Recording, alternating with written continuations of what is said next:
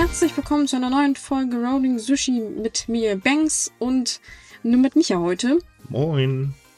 Ach ja, da haben wir uns so wieder hingesetzt in unser kleines Kabuff bei strahlendem Sonnenschein. Irgendwie wäre ich jetzt lieber woanders.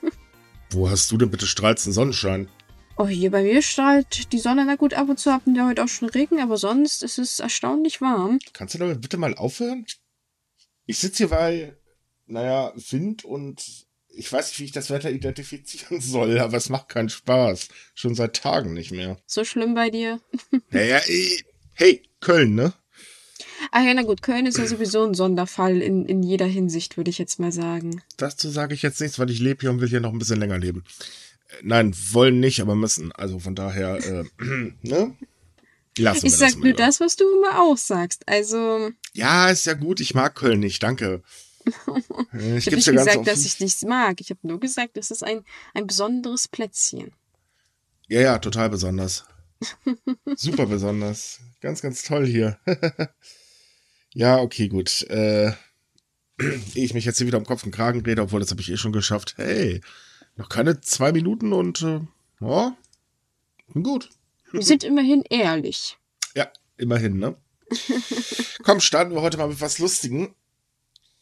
Wisst ihr eigentlich, was sehr unpraktisch ist? Äh, eine Menge, keine Ahnung. wenn man auf Toilette muss und eigentlich nichts gehen sollte, weil das vielleicht doof wäre. Extrem unpraktisch ist das, wenn die Toilette 150 Kilometer, äh, Stundenkilometer dabei fährt und man eigentlich den einen Shinkansen lenken soll. Das äh, aber nicht funktioniert, weil, äh, verdammt, ich muss auf Klo. Das ist jetzt wirklich in Japan passiert. Ähm, da ist, äh, war ein äh, Zugführer, der ganz, ganz, ganz, ganz dringend wohin musste. Ja, ist ein bisschen doof, wie gesagt, wenn das gute Ding gerade so ein paar Kilometer schneller fährt und ähm, äh, auch noch mit äh, vielen, äh, 160 Passagieren besetzt ist. Naja, und er hat sich dann gedacht, ach Gott, ja, dann hole ich jetzt einen Schaffner und äh, der darf sich jetzt hier hinsetzen. Der kriegt das schon hin, während ich wahrscheinlich auf Klo bin. Ähm, Im Prinzip, naja, gut, ich meine, die Dinger fahren ja eh fast von alleine. Und das war auf einer Strecke, wo eigentlich hätte auch nicht wirklich was passieren können. Äh, nächste Bahnhof noch ein bisschen sehr weit entfernt. Also sprich, eigentlich hat der ähm, Schaffner nur die ähm, Notfallbremse, ich weiß jetzt nicht genau, wie die heißt, äh, betätigt. Das Kuriose daran ist, wie das herausgekommen ist, denn ähm, das kam tatsächlich erst raus, nachdem überprüft wurde und äh, von der Eisenbahngesellschaft, die Eisenbahngesellschaft äh, festgestellt hat, hm, der Zug hat eine Minute Verspätung, da müssen wir mal nachfragen. Und ich glaube, jetzt denken wir alle mal an die DB. Eine Minute Verspätung. Mann. ich wollte gerade sagen, das ist noch nicht mal Verspätung bei uns. Das, das, das, ist, das ist regelkonform bei uns. Eine Minute, ja, Holly die Waldfeder. Wäre ich froh, wenn ich das hätte. Mhm. Eine Minute, was für ein Luxus. Der Witz ist aber an der ganzen Geschichte auch noch, dass diese Nachricht um die Welt ging, im wahrsten Sinne des Wortes. Ein Zugführer, der während der Fahrt auf Toilette musste, in Japan geht gar nicht ab. Es hat wirklich jeder darüber berichtet. Es war zum Totschreien komisch. Es ist ja schon irgendwie eine skurrile Meldung, vor allem wenn man halt betont, dass das ein Shinkansen ist, der halt eine gewisse Geschwindigkeit drauf hat. Aber ähm, man sollte auch dazu sagen, dass diese Dinger eigentlich alle ein sehr ausgefixtes Sicherheitssystem haben. Selbst wenn der äh, Zugschaffner, der da aufgepasst hat, irgendwie Mist gebaut hätte, wäre der Zug ziemlich schnell zum Stillstand gekommen. Also von Mhm. daher war eigentlich niemand zu irgendeinem Zeitpunkt in Gefahr. Skurril ist es trotzdem natürlich. Naja, gut, ich meine, das ist natürlich eine suboptimale äh, Situation dem Moment. Natürlich sollte der Zugführer nicht unbedingt den Führerstand verlassen. nee, Aber ich fand auch die klar. Begründung, ich fand die Begründung so äh, witzig, denn normalerweise ist es eigentlich so, sollte so ein Vorfall passieren, sagen die Regeln, ähm, man muss der Zentrale Bescheid sagen und dann muss am nächsten Bahnhof halt gehalten werden. Oder man greift auf einen Schaffner zurück, der eben diese Fahrerlaubnis für den Zug hat, war wohl in dem Moment nicht an Bord. Ähm, und der Zugführer sagte dann halt, nachdem nachgefragt worden ist, warum er das getan hat, nur, ja, ich wollte halt keine Verspätung verursachen. Da sieht man eigentlich auch mal, unter was für einem Zeitdruck die Leute eigentlich stehen. Naja, bloß mit dem Endergebnis, dass er zum Schluss doch eine verursacht hat. Ja, von einer Minute. Wow. Das ist bei Aber- uns, Lux- also ganz ehrlich, eine, ein Zug, der mal nur eine Minute Verspätung hat, das ist bei uns Luxus. Ja, das, wie gesagt, das ist, es ist Luxus. Es ist für uns Deutsche wahrscheinlich lachhaft zu sagen, eine Minute Verspätung. Aber in Japan ist das schon ganz schön viel. Da sind ja schon zehn Sekunden Verspätung. Ein absolutes skandalöses Ergebnis in. Also, ja, und deswegen halt, diese eine Minute sorgt halt dafür, dass im Prinzip jeder drüber berichtet. ah, das ist herrlich. Ja, es ist schon etwas skurril. Mir tut, wie gesagt, der Zugführer nur leid, weil ich meine, was, wenn die Natur ruft, dann muss man halt, ne? Meine, also er hat halt argumentiert, dass er Magenkrämpfe hatte und deswegen ähm, dringend auf Toilette musste. Ich kann es wirklich nachempfinden. Ja, das, äh, man, das ist schwer auszuhalten, muss man ganz ehrlich sagen. Aber naja, gut, ich meine, ne? War ich immerhin. Meine, ich finde das schon als jemand, der jetzt regelmäßig Zug fährt, fährt, beziehungsweise gefahren ist, wir haben ja immer noch so eine Pandemie, finde ich das schon eine absolute Albtraumsituation, wenn ich auch Magenschmerzen während der Zugfahrt kriege. Und ich habe eine Toilette und ich kann jederzeit gehen. Trotzdem, absolutes Albtraum-Szenario. Eben. Wer will schon auf, bei uns auf der Zugtoilette gehen? Ugh, nee, ja. deswegen sag ich ja Albtraum-Szenario. Das, das ist schlimmer als jede nur noch 15 Geister waren da drin. Das wollte ich damit gesagt haben. also von daher, aber gut, ich meine, er war wenigstens sehr schnell unterwegs. Dabei. Definitiv. Das war, glaube ich, der schnellste Donnerbalken, den es jemals gab. Gott, Flachwitz. ich wette, dafür gibt es sicherlich irgendwo einen Rekord für den. Sch das will ich gar nicht wissen, wenn ich ehrlich bin. Aber ja, ich befürchte auch, da gibt es garantiert einen Rekord. ähm, ah. Ja, ist, ist, ist nicht schön. So, aber kommen wir jetzt mal, naja, hm, zum Coronavirus. Yay. Aber wir haben heute ja leider auch. Ja, aber wir haben wenigstens was Lustigem angefangen. Komm. Ja, ne? das finde ich gut. Man soll ja. ja. immer positiv an die Sache rangehen, was bei den ganzen corona Deswegen haben wir zu Anfang ist. auch über Köln gelästert. Warte mal. ah, wir machen morgen was verkehrt. Nein, ähm, also, äh, tatsächlich ist sieht die Situation so aus, dass in Tokio die Zahlen sinken. Äh, also die Zahl der Neuinfektionen. Äh, allerdings gibt es gerade andere Problemkinder. Darunter ähm, ist äh, Hokkaido und ähm, ähm, ähm, was war's? Okinawa? Moment. Ähm, ja, genau, Okinawa. Denn ähm, das Problem ist tatsächlich, dass dort gerade alles ansteigt. Und zwar gnadenlos. Das heißt also, ähm, die melden jeden Tag neue Höchststände bei den Neuinfektionen, neue Höchststände bei den Patienten, die eigentlich im Krankenhaus behandelt werden sollten. Ähm, naja, und leider auch Todesfälle. Sehr unschöne Situation.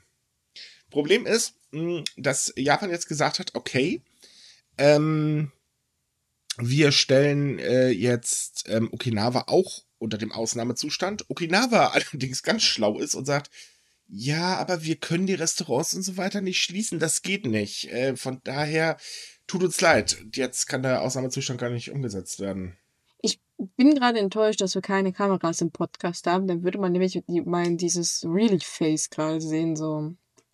Aha. Ernsthaft jetzt. Ich, ich könnte euch mal äh, das Loch in der Wand äh, zeigen, das dadurch entstanden ist, dass ich manchmal beim News-Schreiben manchmal den Kopf gegen die Wand klatsche. Äh, das kann doch nicht wahr sein. Weißt du, da jammern die so rum. Wir wollen uns ein Auto im warmen Zustand und dann kommt das raus. Richtig. Äh. Ja, das ist. Äh, ich weiß auch nicht sie kriegen es halt nicht richtig im Griff und das ist echt ein Problem. Und zwar ein gewaltiges Problem, denn ähm, es ist nun mal so, dass mittlerweile ganz, ganz viele Seiten, auch übrigens aus der Regierung, ähm, sagen, Leute, wir müssen den Ausnahmezustand unbedingt verlängern. Den können wir jetzt nicht Ende des Monats aufheben. Das ist ja jetzt äh, am 31. dann soweit. Ähm, die Situation ist einfach alles andere als gut, ähm, auch wenn halt hier und da die Zahlen ein bisschen sinken, aber wir wissen ja, was passiert, wenn wir dann sofort wieder alles aufmachen. Dazu kommt, ähm, das Gesundheitssystem äh, in vielen ähm, Bereichen, in äh, Gebieten in Japan, ist halt gnadenlos überlastet. Also ich sag nur Okin ähm, Osaka, da geht ja gar nichts mehr. Und jetzt kam auch eine neue Umfrage raus, ähm, die spez wo speziell Krankenschwestern gefragt worden sind, wo jetzt fünf, über 50 Prozent gesagt haben, nee Leute, ganz ehrlich, wir denken wirklich drüber nach aufzuhören. Und die Gründe dafür sind halt im Prinzip genau die gleichen wie hier. Die Politik ignoriert das Problem rigoros. Äh, plus, dass noch Diskriminierung hinzukommt. Naja, dasselbe Lied wie immer. Aber mittlerweile, denke ich, fühlen sich die Krankenschwestern noch mehr verarscht als hier bei uns in Deutschland. Einfach weil bei uns sagt man ja wenigstens, ja, okay, wir haben eingesehen, da muss man irgendwas machen. Ja, ja, also gut, aber. Tun ist äh, natürlich was anderes, aber. ich wollte gerade halt sagen, das bringt auch nichts, wenn man nichts macht. naja, aber man, man, man, man denkt zumindest, gerade in Japan ist es mehr so, was? Was? Hat jemand was gesagt? Ich hab da irgendwie Nein? Okay. Hab, nicht, hab nicht gehört, ne? Ja, ein, ein, ein leises äh, Säuseln Wind. Mhm. Ja, das ist, denke ich, äh, noch viel frustrierender, würde ich sagen. Wenn man, naja, wenn dazu kommt ja auch noch, dass es auch wieder was Neues für, zu den Olympischen Spielen gibt, denn Naja, die sollen halt jetzt auch trotz Ausnahmezustand stattfinden. Also falls der Ausnahmezustand wird verlängert und man kann ihn auch im äh, Juli nicht aufheben. Egal, die finden trotzdem statt. Und zwar tendiert auch mittlerweile das Olymp äh, Organisationskomitee dazu, dann auch durchaus Zuschauer zuzulassen. Also jetzt zumindest aus dem Inland. Und ich glaube einfach, bei solchen Nachrichten fühlt sich doch eigentlich jeder Krankenpfleger und Schrägstrich Krankenpflegerin total verarscht. Das ist, denke ich, noch untertrieben. Ich glaube, man muss für diese Situation sogar ein neues Wort finden. Ja, mir fiel gerade nichts Besseres ein. Deswegen sage ich, wir müssen ein neues Wort finden. Aber ja, ähm, das, das ist, das ist äh, vor allem das Absurde in diesem Moment ist für, für mich persönlich ist einfach nur, ähm, dass ja die ganze Zeit betont wird, die Leute sollen sich ja nicht so aufregen. Man wird versuchen, oder man wird, man versucht es nicht, man wird die Spiele so sicher machen, wie es nur geht. Also absolut keine Sorge, wir kriegen das hin. Das wird alles supi dupi fluffi dupi. Und dann sagen sie sowas wie, ja, wir machen die Spiele in einem Ausnahmezustand. Also naja, eines Ausnahmezustands. Ja das, das, widerspricht sich doch eigentlich. Ich meine, ma machen wir doch mal so einen kleinen Querschnitt. Wir haben die Regierung, die das betont, wir haben die ähm, äh, Gouverneurin von Tokio, die es betont, das IOC und das Organisationskomitee. Dem gegenüber stehen ein Haufen Unternehmen, die halt wirklich mittlerweile sagen, sag mal, euch geht's doch wohl zu gut äh, haufenweise auch mittlerweile sehr einflussreiche, reiche Leute, die halt auch sagen, sag mal, seid ihr eigentlich ganz heiter in der Birne. Dann haben wir äh, knapp zwischen 60 bis 80 Prozent der Bevölkerung, die eigentlich sagt, hallo, lasst es. Ähm, Moment, habe ich irgendjemanden vergessen? Ach ja, wir haben äh, haufenweise Verbände, ähm, die auch mittlerweile sagen, Leute, nein, das ist eine ganz doofe Idee. Ja, und die kommen alle irgendwie nicht mehr ansatzweise durch. Also ich würde sagen, die Opposition ist eigentlich größer, aber tja, man kommt nicht gegen an. Ja, das ist leider aber auch nichts Neues, dass die japanische Regierung ein absoluter Dickkopf ist, dem eigentlich ziemlich äh, so, so lange egal ist, es bis wirklich aber, es niedergebrannt ist. Naja, es zeigt aber auch gleichzeitig, ähm, empfinde ich jedenfalls, ähm, wie dermaßen unverantwortlich das IOC vorgeht. Natürlich kann man jetzt aus der Sicht von einem Sportler sagen, okay, für den ist es wichtig wegen Sponsorenverträge und so weiter, aber ganz ehrlich, die Situation ist sowieso schon verkackt. Ähm, aber das IOC selber, das ist halt eben so, ja Leute, ne, das muss gemacht werden, wir brauchen das Geld. Punkt. Weil klar, die Fernseheinnahmen sind die Haupteinnahmen, äh, Ver Verkäufer der Fernsehlizenzen, so was, sind die Haupteinnahmen des IOC. Ähm, darauf zu verzichten tut natürlich weh. Aber dass man trotz allem dann so dermaßen das durchdrückt, ganz ehrlich, dann kürzt eure Gehälter, dann könnt ihr locker noch drei Jahre überleben. Das stimmt wahrscheinlich. Ja, mir tun tatsächlich, ähm, abgesehen von den ganzen mm, Menschen in Japan natürlich auch die Athleten leid, weil die werden da jetzt reingezogen und äh, man wirft ihnen halt so vor, ja, ihr müsst auch dazu Position nehmen und die sagen, ja, wie, wie können wir denn? Wie, wie, man weiß doch gar nicht, wie ich jetzt darauf reagieren soll. Soll ich jetzt ja, nein sagen? Dann schieße ich mir nachher ins eigene Fleisch und so weiter. Aber die tun mir tatsächlich am meisten leid, weil die so Natürlich. in der Luft schweben. Man sagt ihnen im Prinzip so, ja, ja, ihr werdet im Prinzip Geld verdienen, aber es kann ihnen keiner garantieren. Und äh, wir hatten schon letztes Jahr den Fall, dass dann zum Beispiel irgendwelche olympischen Sportler in Japan ähm, zwischendurch Pizza austragen gehen mussten, weil sie einfach nicht wussten, ob sie nächsten Monat ihre Miete bezahlen können und so eine Sachen. Mhm. Und ich finde, dass die werden überhaupt komplett vergessen in diesem Szenario. Ja, natürlich. Ich meine, sie werden es auch ausbaden. Also sollte es bei den Olympischen Spielen äh, eine Clusterinfektion geben. Wir wissen ja mittlerweile, die Präfekturen drumherum haben ja schon gesagt, Leute, es gibt hier keine Sonderbehandlung. Wir, wenn wir keine Betten haben, stellen wir auch keine Betten zur Verfügung. Punkt Ende aus. Die Bevölkerung geht vor. Und das ist halt auch wieder so ein Ding, wo ich mich ganz ehrlich frage, äh, also wenn ich jetzt zum Beispiel mal Deutschland nehme. Ich weiß überhaupt nicht, nicht mal ansatzweise, wie ist denn eigentlich die Meinung von Deutschland zum Thema? Unterstützen sie die Spiele oder nicht? Da hört man ja auch überhaupt nichts. Anstelle mal wirklich klare Kante zu zeigen und einfach mal zu sagen, Leute, wir haben gerade eine Pandemie, ist gerade echt scheiße, lassen was sein, verschiebt die doch einfach, die Sportstätten laufen doch nicht weg, meine Güte. Und ganz ehrlich, ein Jahr macht den Adel jetzt auch nicht mehr fett. In der Tat, ja. Naja, ist doch so. Ne, was, was soll denn passieren? Klar, für die Sportler, wie gesagt, ist es aktuell ziemlich dämlich, aber dann doch lieber Olympische Spiele, wo halt eben einfach auch jeder Sponsor mitzieht.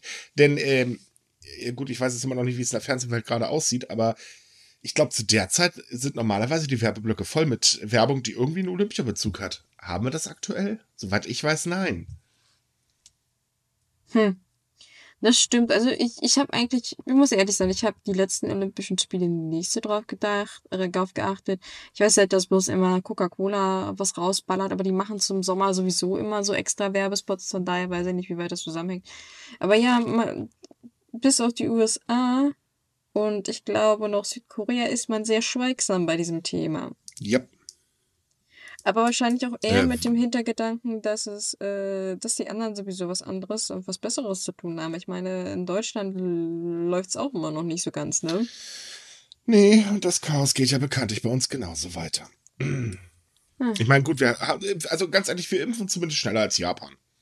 Ne? Also, Das wollte muss ich auch gerade sagen. Wir, wir haben uns mit den Impfen verbessert und aktuell, wir sind noch nicht ganz beim Flutschen angekommen, aber es geht voran, es geht voran. Ja, wenn jetzt dann noch die Regierung einfach die Klappe hält und dann einfach alle mal machen lässt und die Finger am besten komplett aus dem Spiel lässt, dann glaube ich, kriegen wir das mit den Impfen auch hin. Aber ich wette, spätestens morgen sagt Spahn wieder irgendwas und dann ist eh wieder Chaos. Sitzen wir alle wieder da. Los, Spahn, sag was Doofes. Naja, ja, ja so ungefähr. Äh, apropos Impfen, äh, auch Japan versucht seine Impfkampagne zu beschleunigen und hat jetzt die Impfstoffe von AstraZeneca und Moderna zugelassen. Die Hoffnung ist natürlich, dass jetzt massenhaft verimpft werden kann. Ähm, dass das nicht passieren wird, ich glaube, da sind wir uns alle sicher, weil, äh, äh, oh Gott, das ist so ätzend, wenn man darüber sprechen muss. Und ja, yeah. ähm, das Problem ist nämlich, naja, es fehlt immer noch an medizinisches Personal, denn die Leute haben einfach momentan keine Zeit dafür. Die sind gerade so ein bisschen in den Krankenhäusern beschäftigt. Äh, plus so die Kleinigkeit, ähm, dass einfach äh, diese Versprechen, die die Regierung gemacht haben, viel zu hoch gesteckt sind. Mittlerweile geht keiner, äh, kein Gouverneur von den äh, 47 Präfekturen in Japan davon aus, dass tatsächlich das Ziel, alle älteren Menschen ab 60 Jahre bis Ende Juli zu impfen, überhaupt eingehalten werden kann. Nicht mal ansatzweise. So. Wundert mich nicht. Ich, also, Ja. das war aber auch hervor- hervorsehbar. Wir haben alle davon gepredigt, dass das nicht funktionieren wird. Und Japan meinte nicht, ach, das wird Ja, schon. aber, aber Suga hat's doch versprochen. Hm. Vielleicht, vielleicht sollte man einfach gar nichts versprechen. Da kann man auch niemanden enttäuschen. Weißt du, wenn wenn man das, wenn man das Niveau so gering hält, dann ist alles toll. Äh, ja, na, ich weiß auch nicht. Es, ist- es ist heftig, muss ich ganz ehrlich sagen. Ähm, auch, dass diese Versprechen einfach nicht aufhören. Ich meine, mittlerweile sieht man es an den ähm, Umfrageergebnissen. Also sprich, die Zustimmung der Regierung kachelt weiter gen Boden, speziell die für Suga. Ich meine, ernsthaft, glaubt er eigentlich, er kann ewig so weitermachen? Also ja, ich bin mir sicher, dass er es glaubt, aber äh, auch er muss doch die Konsequenzen merken. Äh, ja, aber vielleicht will er auch gar nicht weitermachen. Äh, Das glaube ich weniger.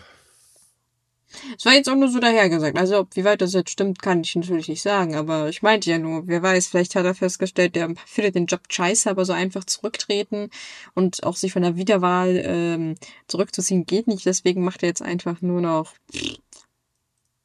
Oh, wei. Das könnte man aber auch wirklich einfacher machen. Ich weiß ja nicht, aber es war jetzt nur so eine ganz absurde Verschwörungstheorie meinerseits. oh. Ich musste mal kurz den, den Aluhut rausholen. So Leute, wir unterbrechen mal kurz den äh, Podcast. Wir gehen jetzt alle mal schnell Aluhüte falten.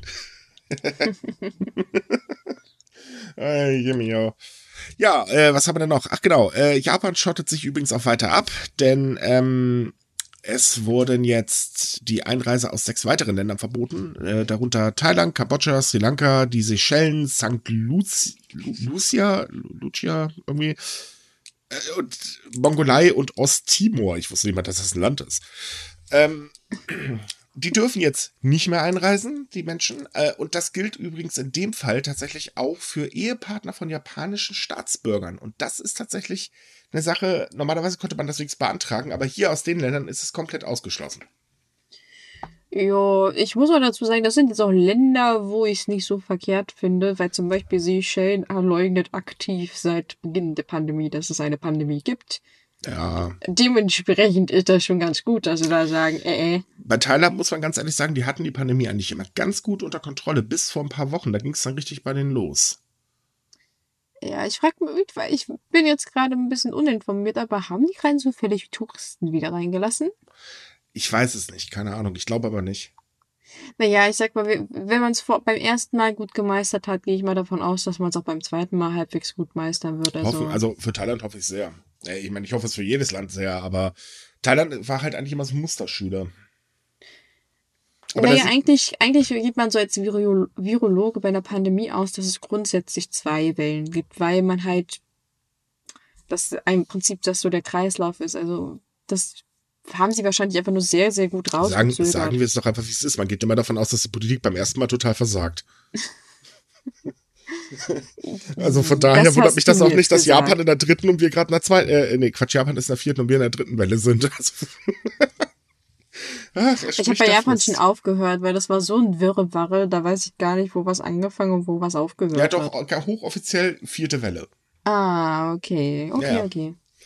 Ich hoffe, sie müssen nicht noch eine fünfte durchmachen. Ja, dann hätten, wären sie, glaube ich, Rekordhalter aktuell auf der Welt mit fünf. Ich Äh, weiß, ich ja. lache jetzt, aber eigentlich ist das ziemlich traurig, dass, dass Japan da das so in den Sand setzt. Es ist eigentlich total heftig, ähm, muss man ganz ehrlich sagen. Aber gut, was willst du machen?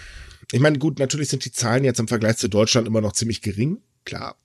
Ähm, deswegen ist es halt einfach auch so, wenn man, wenn man das jetzt so aus, aus Deutschland hört, so, ja, die haben jetzt noch nicht mal eine Million Infizierte und so weiter.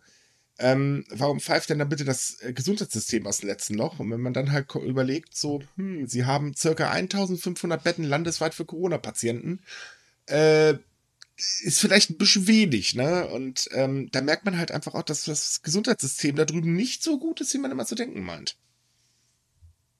Naja, es ist halt nur, ähm, sagen wir mal, auf kurze Sicht ist es relativ gut.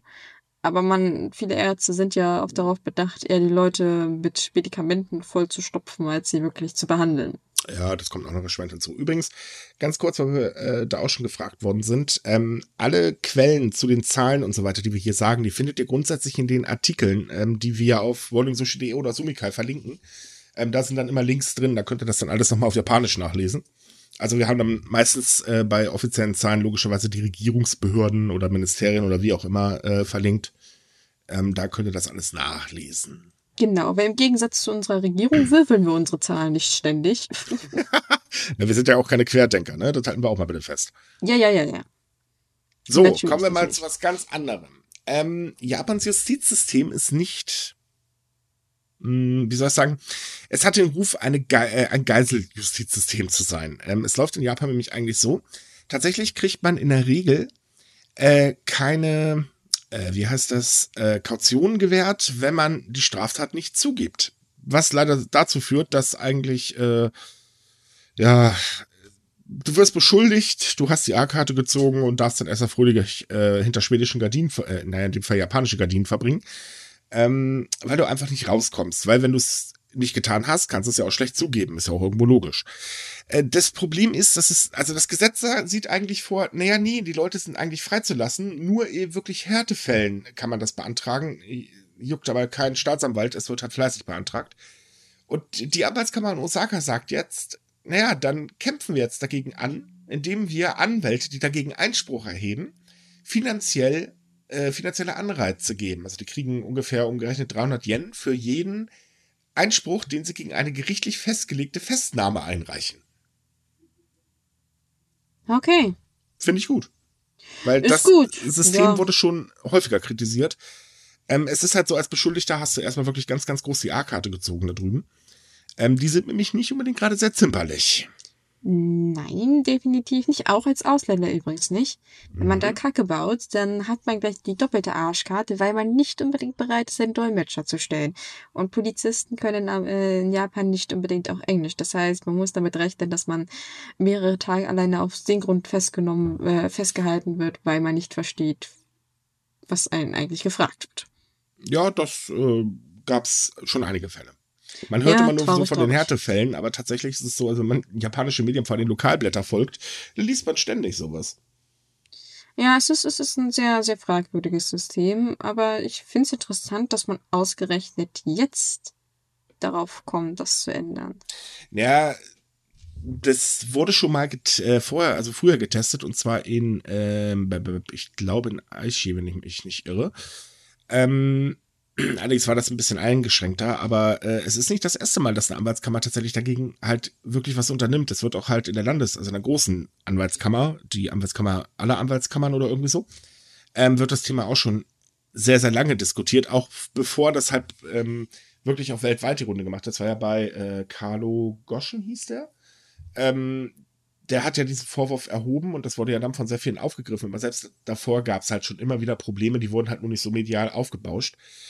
Ähm, weil das halt auch immer wieder vorkommt ähm, und sich sehr, sehr viele tatsächlich Menschen fragen, wie viele Menschen sitzen da drüben eigentlich unschuldig hinter Gittern, weil sie einfach, ich sag jetzt mal, in die Mühlen geraten sind.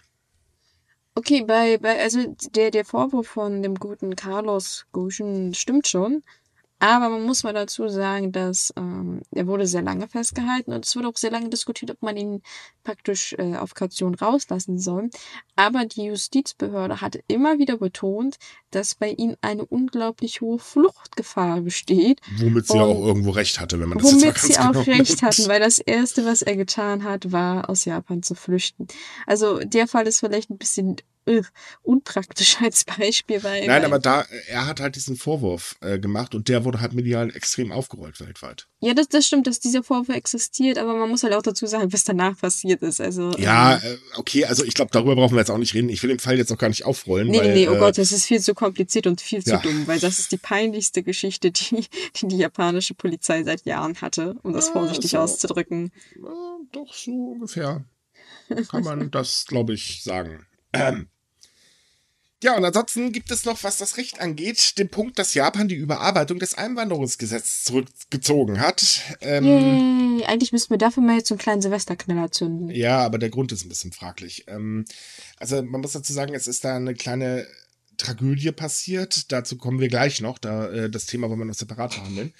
Und äh, das, diese Tragödie wurde jetzt im Prinzip so ein bisschen als Grund dafür genommen, dass man halt eben sagt, okay, die Überarbeitung äh, lassen wir doch lieber sein. Natürlich geht eigentlich jeder davon aus, dass es eher an den fallenden Umfragewerten liegt, weil äh, erstens die Änderung war in Japan nicht sehr populär. Da gab es ganz, ganz viele Proteste äh, gegen. Ähm, naja, und auf der anderen Seite, wie gesagt, manchmal kriegen sie vielleicht ihre Umfrageergebnisse doch mit. Also man sollte dazu sagen, es ist so, dass dieses Einwanderungsgesetz ähm, sehr negativ für Einwanderer gewesen wäre. Denn ähm, in Japan gibt es die sogenannte Einwanderungshaft. Das heißt, sollst du zum Beispiel abgeschoben werden oder passt dir die Nase nicht, äh, passt deine Nase nicht unbedingt gerade ins Bild oder wie auch immer, dann kannst du tatsächlich für sehr, sehr lange Zeit hinter schwedischen Gardinen äh, ähm, gesteckt werden. Sei es jetzt berechtigt, sei es jetzt nicht berechtigt, es ist mal dahingestellt. Äh, es gibt sehr, sehr viele Fälle, wo es halt definitiv nicht berecht, äh, gerechtfertigt war. Und ähm, es sollte dann eingeführt werden nach Kritik äh, von der UN oder war das, ich weiß gar nicht mehr, welche, Behörde, äh, welche Organisation das war, dass man die ähm, Haftbedingungen vereinfachen möchte. Heißt, ja, du kannst aus dieser Haft entlassen werden, wenn du halt eben eine sehr hohe Kaution stellst und so weiter. Problem an der ganzen Geschichte allerdings, äh, dass es nicht festgelegt worden ist, ab wann man denn eigentlich diese Kaution stellen kann, sondern äh, das sollten halt die Einwanderungsbehörden selbst entscheiden und die sind übrigens nicht sehr zimperlich. Äh, plus die Tatsache, dass äh, man nicht mehr, ähm, äh, wie war das, zweimal oder dreimal äh, ein dreimal. Asyl, dreimal einen Asylantrag stellen oder nicht mehr als dreimal einen Asylantrag stellen konnte. Die Dinger werden übrigens auch verdammt schnell abgelehnt, ohne wirkliche Prüfung. Das kommt auch immer wieder vor. Naja, und äh, noch so andere Kleinigkeiten. Also äh, ziemlich negativ halt eben für alle, die äh, Schutz suchen. Ähm, ja, naja, typisch Japan halt. So, und ähm, es ist halt so, dass äh, das jetzt, wie gesagt, fallen gelassen werden soll. Und der Fall, um den es geht, das übernimmst jetzt am besten mal du, weil ich glaube, du hast darüber geschrieben, ne? Ja, ich habe darüber geschrieben. Ich habe darüber schon mehrmals geschrieben, weswegen das eigentlich umso skandalöser ist, worüber wir hier sprechen. Der Auslöser für dieses ganze Tobabo im Prinzip um dieses Gesetz, warum es jetzt wieder auf Eis gelegt wurde, war leider ein sehr tragischer Todesfall von einer Frau aus Sri Lanka, die äh, in dieser Haft an, in einer Haftanstalt äh, verstorben ist. Und die Umstände sind halt äh, sehr empörend oder sorgen für Empörung, weil äh, sie war krank und sie hatte bis zu ihrem Tod hin immer darum gebeten, doch in ein Krankenhaus zu kommen und ernsthaft behandelt zu werden. Das hat man aber alles nur so ein bisschen Larifari gemacht. Man hat sie im Prinzip zu einem Arzt dann doch gesteckt, gesteppt und gesagt, ja, ähm, er soll sich die halt angucken. Der hat im Prinzip dasselbe gesagt wie die Ärzte davor schon. Und vor allem, was besonders wichtig ist, er hat dringend empfohlen, sie aus gesundheitlichen Gründen vorübergehend freizulassen. Das hat man ignoriert und äh, sie ist kurze Zeit darauf gestorben in ihrer Zelle.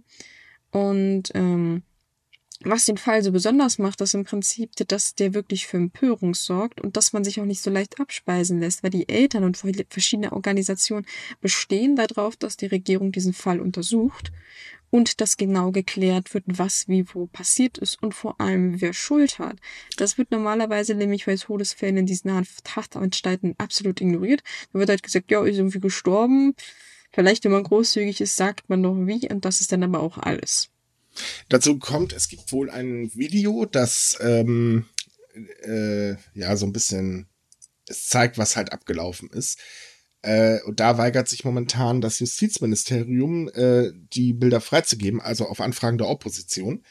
Äh, mit der Begründung, das geht gegen die nationale Sicherheit. Und das ist ungefähr eigentlich, glaube ich, die dämlichste Begründung in dem Moment, die man nur geben konnte. Und das Ganze wirft natürlich immer weiter Fragen auf. Wohlgemerkt, wir hatten auf Facebook jetzt die Diskussion, hör, man muss halt auch die Schuld der äh, Frau bedenken und so weiter. Wir kennen ja dieses übliche Blabla. Ähm, nee, das muss man nicht, weil, äh, ja gut, vielleicht war es ihre Schuld, dass sie äh, da reingeraten ist, aber es ist definitiv nicht ihre Schuld, dass sie zu Tode gekommen ist, weil das ist einfach diese unmenschliche Behandlung. Und durch diesen Fall sind auch andere Fälle ähm, mittlerweile bekannt geworden, die halt wirklich zeigen, wie rassistisch teilweise es in diesen Haftanstalten abgeht.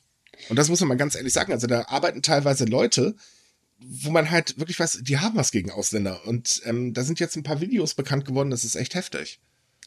Ja, aber es wurde auch jetzt einige Berichte veröffentlicht, wo halt gesagt wurde, dass auch die Leute da gar nicht als Menschen angesehen wird. Das ist dann halt Richtig. halt immer nur der, der, um es ins Deutsche übersetzen, der, der wird dann halt, die Personen werden immer nur Aussies genannt im Prinzip, also für Ausländer, dann sind das, ah, der Aussie hat da das gemacht und so. Also man, man gibt sich noch nicht mal die Mühe, den Menschen einen Namen zu geben. Also die sind nur Objekte auf, in, in diesen Einrichtungen. Und ähm, um auf diese Frau zurückzukommen, ja, sie hatte tatsächlich ihr Visum überzogen. Und ähm, sie hat auch ähm, praktisch den, den Hintergrund für ihr Visum äh, ähm, abgebrochen. Also sie sollte eigentlich in einer Japanischschule lernen, damit sie Englisch unterrichten kann später. Die, das hat sie leider ähm, aufgegeben, ohne da weiter jemanden zu benachrichtigen, womit sie automatisch auf dieser Abschussliste im Prinzip gekommen ist, wo man sie halt gesucht hat. Und äh, der Hintergrund war da vielleicht äh, ein Mann. Und was die Sache eigentlich so interessant macht, ist, dass sie sich selbst gemeldet hat. Also sie ist selbst zur Polizei nach einigen Jahren gegangen und hat gesagt, ähm, ich, ich habe ein abgelaufenes Visum, aber ich habe kein Geld und ich möchte nach Hause und mein, mein Lebensgefährte misshandelt mich. Also sie hat diesen Mann auch angezeigt. Und es war in dem Moment der Polizei nicht egal. Das Einzige, was nur gezählt hat, war die Tatsache, dass ihr Visum abgelaufen ist. Mhm. Und äh, um die Sache noch tragischer zu machen, sie wollte, wie gesagt, nach Hause. Und sie hat aber in ihrer Haft äh, einen Brief von diesem Mann bekommen, der sie ihr gedroht hat und gesagt hat, dass er sich dafür rächen wird, dass, er, dass sie ihn angezeigt hat, woraufhin sie Asyl beantragen, beantragt hat, was man natürlich abgelehnt hat in dem Moment. Also es ist ein ganz, ganz heftiger Fall.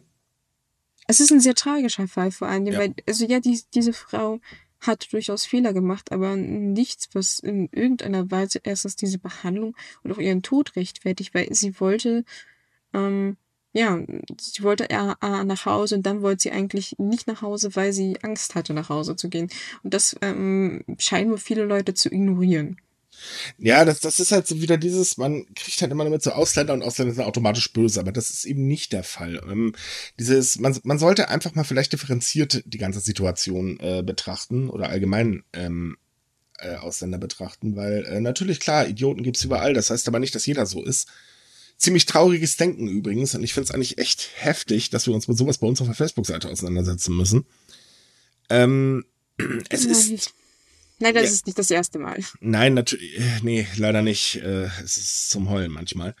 Aber es ist halt einfach so, ähm, es ist schon seit Jahren bekannt, dass das halt wirklich heftig in diesen Anstalten abgeht. Und ähm, es ist nicht der erste Todesfall, das muss man auch dazu sagen, aber dieser hat jetzt, glaube ich, so ein bisschen das Fass in der Gesellschaft zum Überlaufen gebracht. Ja, weil man einfach darauf aufmerksam gemacht haben, weil sonst sind es meistens Fälle, die alleine in Japan sind, die haben keine Familie. Da kriegt niemand mit, dass diese Person in Japan verstorben ist.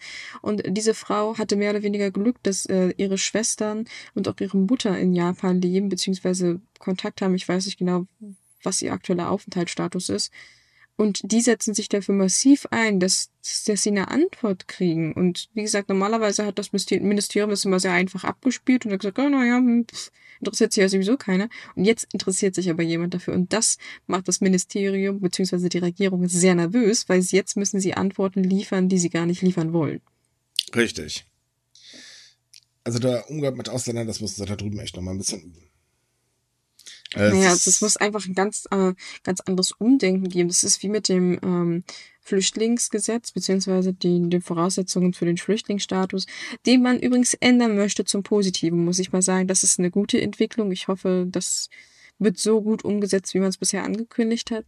Aber zum Beispiel gibt es, gab es bisher so, so absurde Regelungen, dass es ähm, dass eine Person in ihrer Heimat nur dann verfolgt, als verfolgt gilt, wenn es durch die Regierung passiert.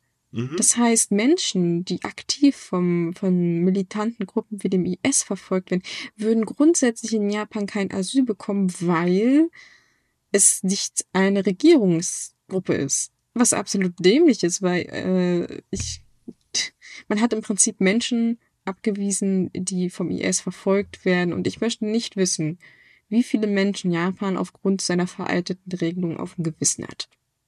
Oh, ich gehe leider von einigen aus. Ja, das ist, das müsste man vielleicht mal, also es ist bestimmt nicht unsere Abteilung, weil wir haben zu solchen Daten keinen Zugriff. Aber vielleicht sollte man da mal bei gewissen Stellen anklopfen und sagen, hey, mhm. wenn, wenn ja, wenn das rauskommt, dann wird es richtig unangenehm für Japan, weil das, das ist international so empörend, dass die Regierung im Prinzip gar keine andere Wahl hat, als darauf zu reagieren. Wird aber wahrscheinlich nicht passieren. Hm. Noch ist Japan wichtiger Geschäftspartner. Mhm. Und von daher, nein, das passiert nicht. Aber es gibt noch einen anderen Fall zum Thema Ausländern, äh, der jetzt für sehr, sehr großen Unmut gesorgt hat. Denn ein Gesundheitszentrum in Japan hat in ihren Corona-Ratschlägen äh, doch tatsächlich eingetragen, nicht mit Ausländern zu essen, weil man könnte sich ja anstecken. Und zwar ähm, hat es das Gesundheitszentrum der Stadt Itako gemacht. Äh, da ging am 19. Mai eine ähm, E-Mail raus, wo halt äh, drin stand, man soll bitte den ähm, Landwirten der Region wirklich sagen, sie sollen nicht mit ihren ausländischen Mitarbeitern essen. Schrägstrich, sie sollen auch immer schön dran denken, alle Sicherheitsmaßnahmen auch bei einem einfachen Gespräch zu ergreifen. Hm. Also ich meine, das, das zweite macht Sinn, das erste weniger das erste macht irgendwie gar keinen Sinn, weil Ach so, mit allen anderen kann ich essen gehen, da gibt's dann gar keine Probleme. Ah, schlauer Virus. Äh, das zog dementsprechend, wie gesagt, sehr viel Unmut auf sich. Ähm, Soweit, dass sich dann auch die Präfekturverwaltung eingeschaltet hat und gesagt hat, ey, sag mal Leute, habt ihr einen an der Waffel, nehmt das mal gefälligst wieder zurück. Ähm, es ist so, dass die Region allgemein sehr bekannt ist äh, oder eine sehr äh, landwirtschaftlich geprägte Region ist. Da kommen zum Beispiel sehr teure Melonen her. Und äh, naja, vielleicht sollte man nicht unbedingt gerade die ausländischen Mitarbeiter da hinten verunglimpfen, denn das Problem an der ganzen Geschichte ist nämlich, die sind auf die Leute angewiesen. Ja, definitiv. Das ist irgendwie nicht besonders clever, sowas zu sagen. Richtig, das ist allgemein in Japan so dieses Problem, so diese, diese unterschwellige oder teilweise auch sehr offene Ausländerfeindlichkeit, die ja doch einige an den Tag legen. Äh, man vergisst halt immer, naja, irgendwo müssen Arbeitnehmer nun mal herkommen und ähm, auch bei, in Japan ist es halt so, nicht jeder möchte jeden Job machen. Ja, vor allem die Drecksarbeiten nicht. Und, genau. Um, um nochmal, also tatsächlich erstaunt mich diese Aussage von diesem Gesundheitszentrum nicht, weil wir hatten das schon ähm, in den ersten zwei Wellen, dass dann auch im Fernsehen so Sachen gesagt wurden, so ja, die Ausländer verbreiten ja angeblich den Virus so schnell, mhm. weil sie kulturelle Unterschiede zu Japan haben. Erstens weiß ich bis heute nicht, was man damit meint. Äh, pf, keine Ahnung. Weil, weil, was, äh, ja. Was, was, was meinen die? Aber egal. Jedenfalls, es gab schon vorher solche Kampagnen. Also ein Politiker Aussagen. meinte, man sollte vor Ausländern aufpassen, weil sie einen immer ständig umarmen. War auch eine sehr kuriose Aussage ich meine, im Groben gesagt mag das schon sein, dass gewisse aus, also Menschen aus anderen Ländern das eher tun, aber das würde ja voraussetzen, dass diese Personen so doof sind und sich einfach nicht an die Regeln halten, was ja nicht stimmt. Außerdem, großer Denkfehler ist eigentlich, welche Ausländer? Ja, es das gibt ist... doch im Prinzip, abgesehen von den Leuten, die ja sesshaft in Japan sind und dementsprechend mit den kulturellen Bräuchen und etc., ähm, ähm, die halt kennen es gibt doch gar keine Touristen oder so. Also Geschäftsleute kommen, sind bisher auch nur zu kleinen Teilen reingekommen. Also wen weint ihr für liebe Politiker und liebes Gesundheitszentrum? ah. Man kann eigentlich nur mit dem Kopf schütteln. Hm. Es ist halt, ja, nee, es ist klar. Ist klar. Naja, wir hatten ja schon mal dieses Thema, man muss ja irgendwie einen Schuldigen suchen, um sich selber besser zu fühlen, ne? Richtig, und Schuld haben grundsätzlich immer die anderen. Das ist halt so, ja, kann man eigentlich fast sagen, die Standardaussage, die man momentan zu hören bekommt. Jemand schuld anders war's. Ja, die anderen sind schuld, wir nicht, wir können nichts dafür. Aha, ja. ja. Aber da sieht man halt auch wieder, das hat man sich schön von, von Regierungen abgeguckt. Die ja, irgendwie so, ja, wir haben das irgendwie gemacht, aber schuld ist jemand anders. Ihr ah. war das, nicht wir. ähm, es hört sich jetzt so lustig an, aber wie gesagt, ähm, ich, ich lache eigentlich nur darüber, weil ich das halt schon kenne. Und das ist, das ist nur nicht, nicht mal in Bezug auf, ähm, auf die Pandemie. Also ist, auch wenn andere Dinge irgendwie passieren, dann heißt es immer gleich irgendwie, oh ja, das sind die Ausländer, die sind halt, die sind halt das Problem, nicht wir. Ja, die bösen, bösen Ausländer. Kenne ich aber, aber man sieht, kenn, sagen sag wir mal ehrlich, kennen wir doch hier in Deutschland auch. Es gibt so viele, die jegliche Schuld, egal was passiert, den Ausländer oder Merkel in die Schuhe schieben. Das stimmt tatsächlich. Also ich kann mich erinnern, dass vor allem in der ersten Corona-Welle das immer sehr gerne war, dass es gewisse ähm, Bevölkerungsgruppen angeblich gibt, die ja immer sehr viel Party machen und dass die die Werte nach oben treiben. Mhm ich möchte jetzt nicht so genau drauf eingehen, aber ja, ja, es ist, ja, scheint so ein allgemeines internationales Problem zu sein. In Japan sind es halt, weiß ich nicht, die, die Amis, in Deutschland sind es nicht die Deutschen und so weiter und so fort. Die sind nicht neu. Äh, es sind halt immer die anderen. Genau. Äh, es ist ermüdend, ganz ehrlich. Ja, naja, wie will man da auch ein Umdenken erreichen? Also das ist, das ist so tief verwurzelt in, in, in Japans Kultur, beziehungsweise in Gesellschaft. also halt man muss dazu sagen, es ist natürlich nicht jeder so, das ist klar. Also auch in Japan nicht, das ist ja genauso wie ich ja auch. Aber es ist halt auffällig, dass äh, das immer die lautesten äh, Schreihälse sind. Ähm, ja, im Prinzip genauso wie bei uns auch. Mhm. Aber wo wir gerade beim Thema sind, jemand anderes ist schuld. Ähm, wie gesagt, die Japaner sind da wahnsinnig gut dran. Und das kommt nämlich auch jetzt gerade besonders gut bei einem Fall in Naishi. Da sorgt nämlich eine Petition für großes Aussehen, die im Prinzip komplett gefälscht wurde.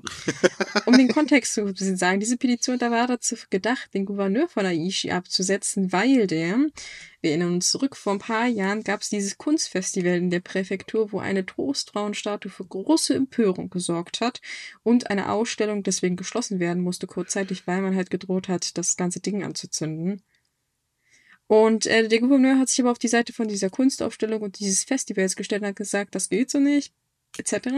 Deswegen wollte man ihn absetzen. Wir können uns natürlich denken, wer das wollte. Das waren gewisse rechtsradikale Gnome, die diese ähm, Petition äh, umgesetzt haben, die wurde halt Anfang des Jahres eingereicht und äh, man stellte so fest, dass mit der etwas nicht stimmt.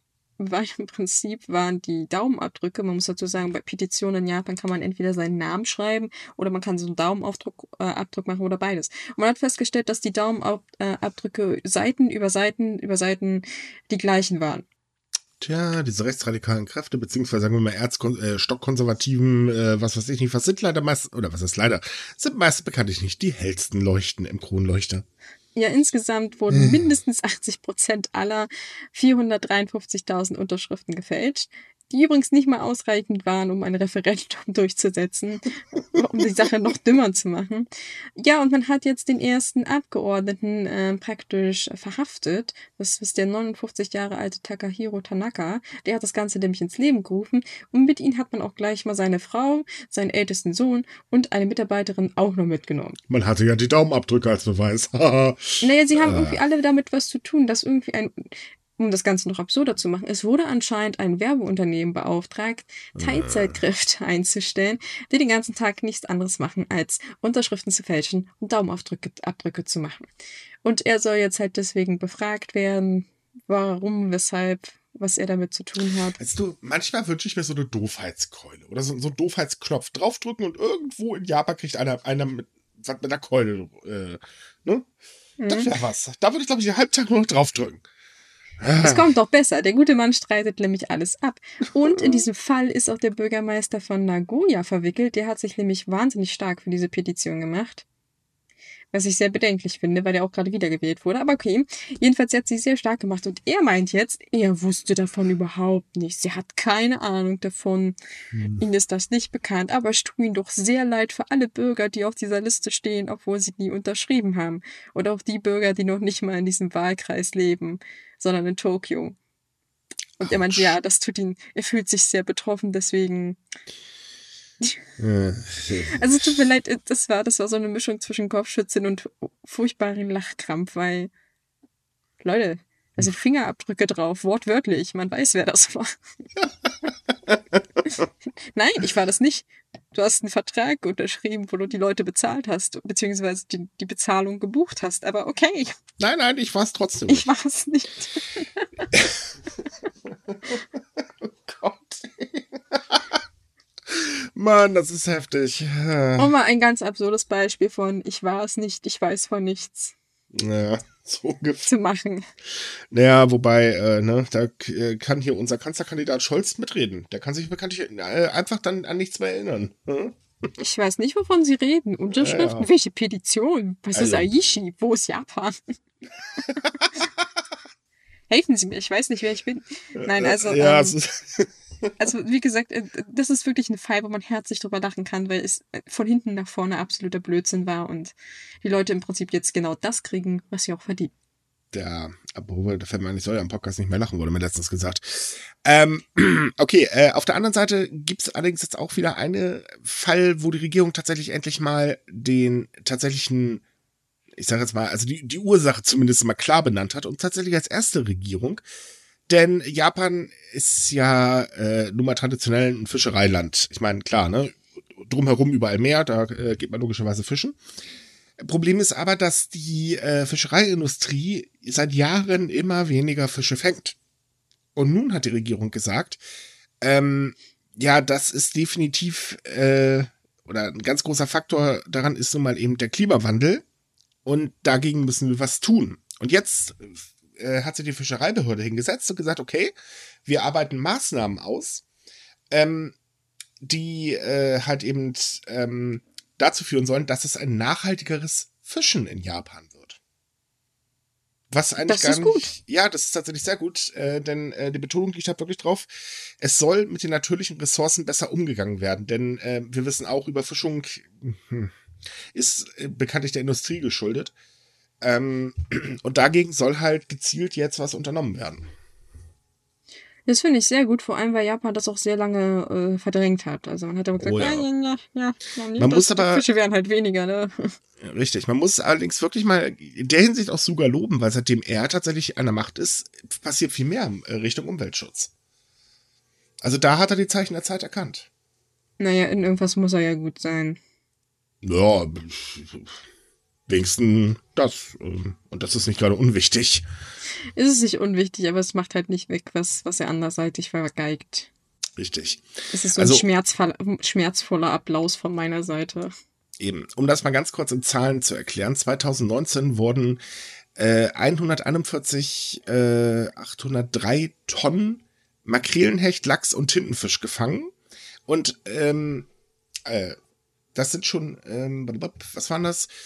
74,1 Prozent weniger als noch 2014. Und das ist schon echt viel weniger. Das ist ziemlich viel weniger, ja. Aber gut, das, ich finde es gut. Jetzt ist natürlich nur noch zu hoffen, dass ähm, andere Länder nachziehen, weil Japan ist ja in diesen, ähm, äh, wie nennt man das? Es gibt da so ein, so ein Fischereiding, wo halt auch China zum Beispiel drin ist und die USA und da wird halt immer die Fangquoten abgesprochen. Und da wäre es natürlich jetzt sehr wünschenswert, wenn die anderen Länder nachziehen und in der Hinsicht allgemein die Fischfangquoten reduzieren und auch neu anpassen, damit das halt besser läuft. Das stimmt.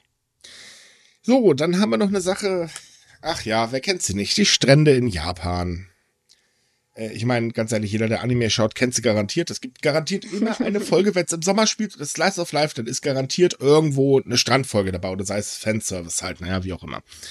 Äh, letztes Jahr war das ein bisschen unpraktisch, weil, naja, Pandemie, äh, da ging das nicht so gut. Ergo, die Stände waren im Prinzip zu. Klar, hat nicht jeden Menschen abgehalten, aber sie waren halt tatsächlich geschlossen.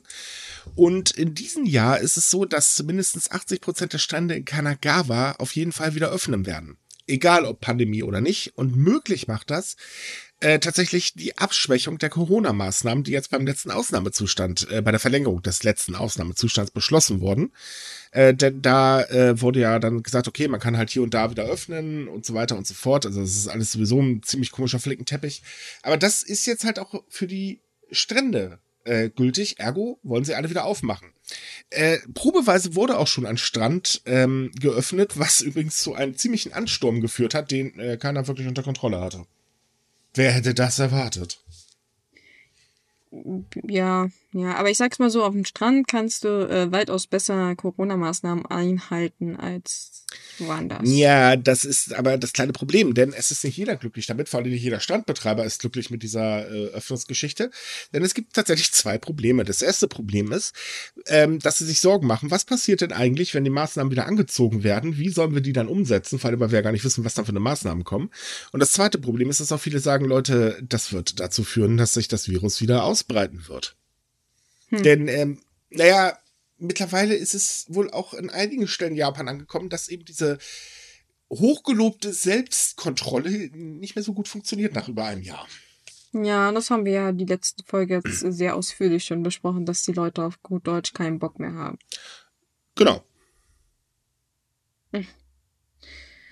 Ja, na gut, das ist wieder so ein, so ein, so ein zwei, äh, zweischneidiges Ding. Freut man sich jetzt darüber oder freut man sich nicht? Hm. Also ich sag mal so, die Strände sind natürlich, es, es gehört einfach im Sommer dazu, seien wir mal ehrlich. Äh, auf der anderen Seite, naja, Olympische Spiele, geöffnete Strände, also ich möchte wirklich nicht als Pfleger irgendwo in Japan arbeiten müssen. Verstehe ich. Aber wie gesagt, ich kann es auch verstehen, dass die Leute da sehr, sehr, sehr hungrig drauf sind, weil, weil tatsächlich, ich bin nicht unbedingt ein Mensch, der gerne schwimmen geht. Also zumindest nicht in öffentlichen Gewässern. Und boy, möchte ich dieses Jahr irgendwo an den Strand fahren, einfach nur weil, weil man mich letztes Jahr hier angekettet hat. Also ich kann sie verstehen, dass das da jetzt ein riesen Du, ich unterschreibe, ganz ehrlich, ich unterschreibe das. Wenn ich könnte, würde ich jetzt sofort in den Urlaub fahren. Ja, definitiv. Einfach nur, weil ach, ich brauche Urlaub. Wenn man es einfach nur, wenn man es einfach möchte, weil man, weil man sich so gefangen fühlt zu Hause und mhm. man will einfach was anderes sehen, als dauernd nur dieselbe Straße, denselben Supermarkt und dasselbe Zimmer. Ja, so langsam wird es dann doch mal Zeit, aber gut, wir müssen ja eh noch auf unser Spritzchen warten. Vorher geht das sowieso nicht. Ja, ja, da sind wir wir, wir haben leider noch nicht unseren Pixar. Nee, das wird wohl noch eine Weile dauern. Aber gut, ich wohne in NRW, da hier ist Seechaos. Also von daher. Okay, machen wir weiter. Äh, wir haben nämlich noch ein. Äh, das finde ich besonders äh, wirklich ziemlich genial, denn äh, die westjapanische Burgstadt Tan, äh, Tamba Satyama äh, hat ihr historisches Stadtbild wiederhergestellt. Zumindest einer bestimmten Ecke. Ähm, da gibt es ganz, ganz viele alte Kaufmannshäuser und äh, die war halt natürlich wie üblich zugepflastert mit, äh, hier, wie heißt das, äh, mit Strommasten und so weiter. Zerstört logischerweise jedes historische Stadtbild, weil äh, zu Anno dazu mal gab es halt eben noch keine Strommasten. Und ähm, 2000, wann war denn das? Äh, 2018 ähm, haben halt Bauarbeiten dort begonnen ähm, dass eben diese Stromleitung und auch die Telefonleitung komplett unter die Erde verschwinden. Und die Bauarbeiten sind jetzt abgeschlossen und ähm, wir haben in unserem Artikel zwei Vergleichsbilder und das ist echt ein Unterschied wie Tag und Nacht. Das ist nicht verwunderlich. Ich, ich weiß, viele denken immer, dass, die, dass diese Strommasten in Japan so zum traditionellen Bild gehören, aber ja, das ist eher ein Bild der Neuzeit und ich, mich machen diese Dinger unglaublich nervös. Ja, ich weiß nicht. Äh, ich habe auch immer Angst, dass ich von der Leitung erschlagen werde bei meinem Glück. Ähm, nee, aber es ist jetzt tatsächlich so, dass dieser Stadtteil halt ähm, wieder absolut so aussieht wie eben zu damaligen Zeiten, mit Ausnahme natürlich von ein paar Straßenlaternen, aber die fallen jetzt nicht wirklich ins Gewicht. Und ähm, die Stadt sagt jetzt halt, okay, wir wollen jetzt halt mehr Touristen ähm, anlocken. Lohnt sich da übrigens sowieso. Die Gegend ist wunderschön äh, und auch historisch ist die also wirklich top. Ähm, ist im Prinzip so, ähm, äh, zur damaligen Zeit, in der Edo-Zeit, ähm, war das halt so ein, ja, so das Tor zu Kyoto, sagte man halt. Äh, da hat dann auch mal der Kaiser ab und zu mal residiert. Äh, da äh, war das halt eben ein Handelszentrum. Damals ähm, äh, äh, war das doch der Bezirk Taki. Ich hoffe, ich habe das jetzt alles richtig gesagt. Falls nicht, bitte nicht erschlagen, was müsste stimmen. Ähm, und äh, ja, jetzt soll es halt wieder zum Touristen-Hotspot werden und vor allen Dingen möchte die Stadt ganz gerne äh, diese Ecke jetzt als Drehort ähm, äh, populär machen, weil eben, naja, Leute, wir haben halt hier eben ein historisches Stadtbild. Und es sieht wirklich beeindruckend aus. Also es sieht sehr beeindruckend aus. Es sind, ähm, das ist, da sieht man mal wieder, was Kleinigkeiten für so einen Unterschied ja. machen. Also gut, ich meine jetzt Strommasten sind nicht winzig, aber man, man, man rechnet nicht damit, dass das Gesamtbild sich so stark dadurch verändert. Das ist schon sehr beeindruckend. Ich finde es auch ein sehr mutiger Schritt zu sagen, oh, wir machen das jetzt einfach alles weg, ne?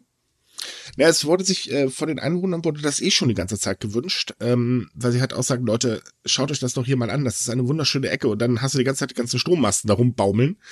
Ähm, nee, verschandelt halt wirklich äh, ordentlich das Stadtbild und ähm, 2017 hat dann eben äh, das Ministerium für Land, Infrastruktur, Verkehr und Tourismus äh, äh den Bezirk als Modellbezirk ausgewählt äh, halt für die Erneuerung des Stadtbildes. Das heißt, die Regierung hat das Gott sei Dank bezahlt, weil die Stadt selber hätte das nicht stemmen können.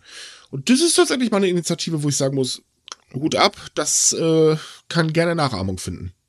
Finde ich auch, finde ich auch. Es gibt nämlich sehr viele schöne Ecken in Japan, die vielleicht mit weniger Kabel Kabelgebamsel durchaus attraktiver aussehen würden. Da ist Mami, es Mami, was ist denn das da oben? Das ist der Himmel und das, das sind Sterne. Und wo sind die ganzen Schlangen, die da immer hingen? Ah. ah, der war jetzt aber flach. Der war sehr flach, ich weiß, ich weiß. Ja. Na gut, äh, wollen wir noch zum Abschluss vielleicht eine, eine sehr schöne News? Ja, die wollen wir auf jeden Fall heute noch bringen. Ja, weil wir waren ja vorhin schon so bei, naja, eher unangenehmen Themen und ein großes Problem in Japan ist auch das sogenannte Shikan. Das besagt im Prinzip, dass Menschen in vollen Zügen belästigt werden. Ein großes Problem, mit dem Japan immer noch nicht recht her geworden ist. Umso schöner ist die Nachricht, dass zwei äh, japanische Schüler eine, äh, eine junge Frau, ein Mädchen gerettet haben vor so einem Angriff. Das waren zwei Highschool-Schüler und die haben, ähm, einer von den beiden hat zuerst festgestellt, dass ein, eine, ebenfalls eine Oberschülerin von einem Mann belästigt wurde. Er ist anschließend eingeschritten, ähm, hat das Mädchen auch mehr oder weniger beschützt, ist mit ihr dann auch zusammen rausgegangen und als äh, ähm, ein, ein, ein zweiterer Schüler hatte dann anschließend mitgekriegt, dass sie verfolgt werden. Der hat die beiden dann gewarnt und sie haben dann zusammen auf die Mutter von dem Mädchen gewartet. Und der Fall ist dann halt doch ganz gut für alle Beteiligten ausgegangen. Und diese beiden Jungen wurden jetzt zu Recht von der Polizei in Yoshinogawa ausgezeichnet für ihren Mut und ihre Hilfeleistung. Das ist doch eine schöne äh, Nachricht. Ich finde, das ist eine sehr schöne Nachricht, weil äh, eines der größten Probleme bei diesen Belästigungsfällen in den Zug tatsächlich ist, dass niemand darauf reagiert. Also die Richtig. Leute gucken meistens mit weg und sagen so, nee, ist nicht mein Ding, ich will jetzt hier kein Theater machen. Und dass gerade zwei äh, junge Menschen sich so aktiv eingesetzt haben, obwohl sie nach eigenen Angaben ziemlich große Angst hatten, äh, finde ich sehr bemerkenswert. Ja, definitiv. Davor Hut ab, Chapeau oder wie man das auch immer nennen mag. Besonders süß fand ich, dass der eine dann gesagt hat im Nachhinein, dass er sowieso Polizist werden will und dass ihn jetzt nur noch mehr motiviert ist, das auch umzusetzen. Also Hopfen und Malz ist in Japans Gesellschaft noch nicht ganz verloren in dem Fall. Das waren jetzt aber harte Worte. Ja, aber ich meine, dieses Problem würde tatsächlich nicht so verkrampft in der japanischen Gesellschaft existieren, wenn Leute tatsächlich öfter darauf reagieren würden. Ähm, ja, natürlich, aber es herrscht dann mal vor, nicht auffallen, bloß keine Aufmerksamkeit erregen. Und dann passiert das immer leider. Ich meine, das wirst hier in Deutschland wäre es wahrscheinlich aber nicht anders, sagen wir mal ehrlich. Ja, das stimmt. Also ich, ich weiß nicht, wie krass es ist, aber ich weiß, dass es nicht unbedingt einfach ist, wenn man in Zügen belästigt wird äh, oder auch andersweitig angegriffen wird, also zum Beispiel rassistisch, dass man da Hilfe bekommt. Aber man muss auch dazu sagen, dass das sind auch je nachdem, wie die Situation ist, ist das auch sehr beängstigend. Also ich meine, ich, ich würde, ich denke auch mal drüber nach, was ich tun würde. Aber mhm. wenn da zum Beispiel, weiß ich nicht, so ein, so ein zwei Meter großer Nazi steht, ich weiß nicht, ob ich als kleiner abgebrochener Gartenzwerg da mich ein, ähm, einmischen würde, weil leider hatten wir in der Vergangenheit auch in Deutschland, dass dann solche Leute dann auch äh, Aber du würdest wenigstens Hilfe äh, versuchen zu Ich würde zumindest irgendwie Hilfe suchen. Also ich würde zumindest die Polizei benachrichtigen oder ich weiß nicht, was gibt es bei Bahnhöfen, diese Notfallknöpfe drücken oder je nachdem. Wie gesagt, es kommt auf die Situation an. Wenn das halt mehr so, so ein kleiner Bitchbubi ist, der da irgendwelche Frauen begrabbelt, dann würde ich schon einschreiten, das ist klar. Aber äh, wie gesagt, Respekt an die beiden Jungs, äh, dass man da so schnell gehandelt hat. Ich frage mich auch, warum die anderen nichts getan haben, die halt im Zug sitzen und Ja gut, das wie gesagt ist das übliche Problem. Deswegen zielen ja eigentlich auch alle Kampagnen dagegen äh, tatsächlich darauf ab, die Leute zu sensibilisieren, dass sie den Schnabel aufmachen. Stimmt, es gibt auch mittlerweile so Aktionen, wo Frauen halt so, so, oder allgemein Leute so, so Knöpfe, Buttons oder Anhänger tragen, äh, um zu zeigen, dass Opfer auch auf diese Menschen zugehen können, um sich Hilfe zu, Hilfe zu suchen, damit sie halt, es gibt halt auch Opfer, die sagen auch, sie, sie wollen nicht auffallen, sie wollen halt nicht rufen, weil ihnen das auch irgendwie unangenehm dann ist. Mhm. Und das ist zum Beispiel eine Möglichkeit, ähm, diesen Menschen zu helfen, ohne dass Leute gleich in äh, unangenehme Situationen kommen. Weil das eigentlich traurig ist, dass es solche Buttons überhaupt braucht. Natürlich, natürlich. Bist du, wenn du, wenn, wenn du zu einer Person gehörst, die schuld an sowas sind, dann bist du einfach nur Dreck. Dreck unter Fingernägeln. Nein, eigentlich noch weniger. Tja. Das ist halt leider kein schönes Bild der Gesellschaft. Hm. Idioten und solche Menschen sterben leider nicht aus. Richtig, aber eine News haben wir noch. Ich glaube, die sollten wir heute auf jeden Fall noch bringen, denn da gibt es was Neues zum Fall von Hana Kimura. Und da wurde tatsächlich, eigentlich kann man sagen, ein schönes Urteil gesprochen. Ja, naja, der, der, der, direkt mit dem Fall, also es hat mit Hana Kimura zu tun. Wir erinnern uns, dass es die, die Wrestlerin und ähm, Reality-Sternchen, das leider unter sehr tragischen Umständen zu Tode gekommen ist, aufgrund von Hassbotschaften und so weiter. Äh, wirklich ein sehr tragischer Fall. Und ähm, der Fall hängt nicht ganz direkt zusammen, weil es geht um einen Mann, der nach ihrem Tod praktisch ihren Tod verhöhnt hat und auch weitere Hasskommentare zu ihr verfasst hat. Da war halt sowas so, dass man sie halt zum Tod gratuliert hat und dass sie auch beschimpft wurde, warum sie denn jetzt nach ihrem Tod den Menschen noch Ärger macht und äh, ich möchte das nicht unbedingt alles wiederholen, das sind sehr, sehr unschöne Sachen. Und der wurde vor Gericht jetzt schuldig gesprochen wegen ähm, weiterer emotionale Verletzungen und Verursachung von emotionalem Kummer an die Familie. Und der muss jetzt ein Schmerzensgeld von 9.702 Euro bezahlen, natürlich umgerechnet. Mag zwar jetzt nicht viel klingen, ist aber tatsächlich im Kontext sehr viel, weil es das erste Mal ist, dass jemand in, in Bezug auf solchen nachträglichen Hasskommentaren verurteilt wird. Also ich muss ganz ehrlich sagen, dieses Urteil löst bei mir so ein bisschen Genugtuung aus, weil es einfach auch zeigt, ja Leute, auch in Japan, haltet einfach eure Klappe. Ja, also ich, man muss dazu sagen, dass die, die Mutter von Hana Kimura sich sehr aktiv dafür einsetzt, dass solche Menschen vor Gericht ja. kommen. Was gar nicht so einfach ist in Japan. Beziehungsweise jetzt ist es einfacher, weil es ein neues Gesetz gibt, aber bisher war es sehr schwierig. Und sie ist ja dahinterher. Also ich will nicht wissen, was diese Frau für Zeit und Kosten investiert, um diese Menschen äh, vor Gericht zu zerren, um im Prinzip für, naja, knapp 9000 Euro da entschädigt zu werden. Ja, gut, auf der anderen Seite äh, finde, also ich persönlich erstmal wirklich ganz großen Respekt dafür, dass es bestimmt nicht leicht nach dem äh, äh, Tod der eigenen Tochter. Ähm, es ist aber halt einfach so, die Diskussionskultur im Internet ist in Japan, ja, man, man kann noch nicht mal sagen mit unserer vergleichbar. Die ist zwar auch völlig im Eimer, äh, aber bei uns geht's noch nicht ganz so schlimm ab. Ähm, also jedenfalls äh, jetzt in den typischen so äh, Social Media Geschichten. Ich rede jetzt nicht von einer Querdenker-Gruppe bei Telegram, weil die haben wir ja eh schon äh, jeglichen Bezug zur Realität verloren. Und ähm, es ist halt einfach so, dass äh, so, so ein Denkzettel einfach auch mal wichtig war. Definitiv, weil, weil viele Japaner, ähm, das hat sich halt in dem Fall auch gezeigt, da haben im Nachhinein halt viele Menschen gesagt, ihnen war gar nicht bewusst, was sie da eigentlich angerichtet haben.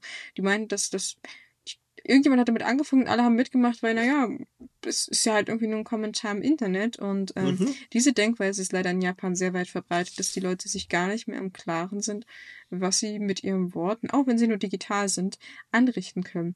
Und äh, ich sage auch dazu gleich, dass der Ton im Internet auf der japanischen Seite sehr rau ist. Oh ja. Also man nimmt in der Hinsicht kein Blatt vom Mund, man ist sehr brutal. Das haben wir auch schon, das haben wir auch schon mehr als einmal selbst zu spüren bekommen. Oh ja, wobei das war wahrscheinlich, also meiner Ansicht nach noch harmlos, was ich Nein, nein, äh, es gab schon Kommentare, äh, die waren wirklich heftig. Also es also, ist tatsächlich im Großen und Ganzen gesehen nicht vergleichbar mit dem, was wir haben. Natürlich gibt es auch in Deutschland so seine, äh, im deutschen Bereich so seine Ecken, wo man sich besser nicht hin verirrt. Aber in Japan ist es gang und gäbe. Es ist, ist ja. eine sehr traurige Situation für viele Menschen.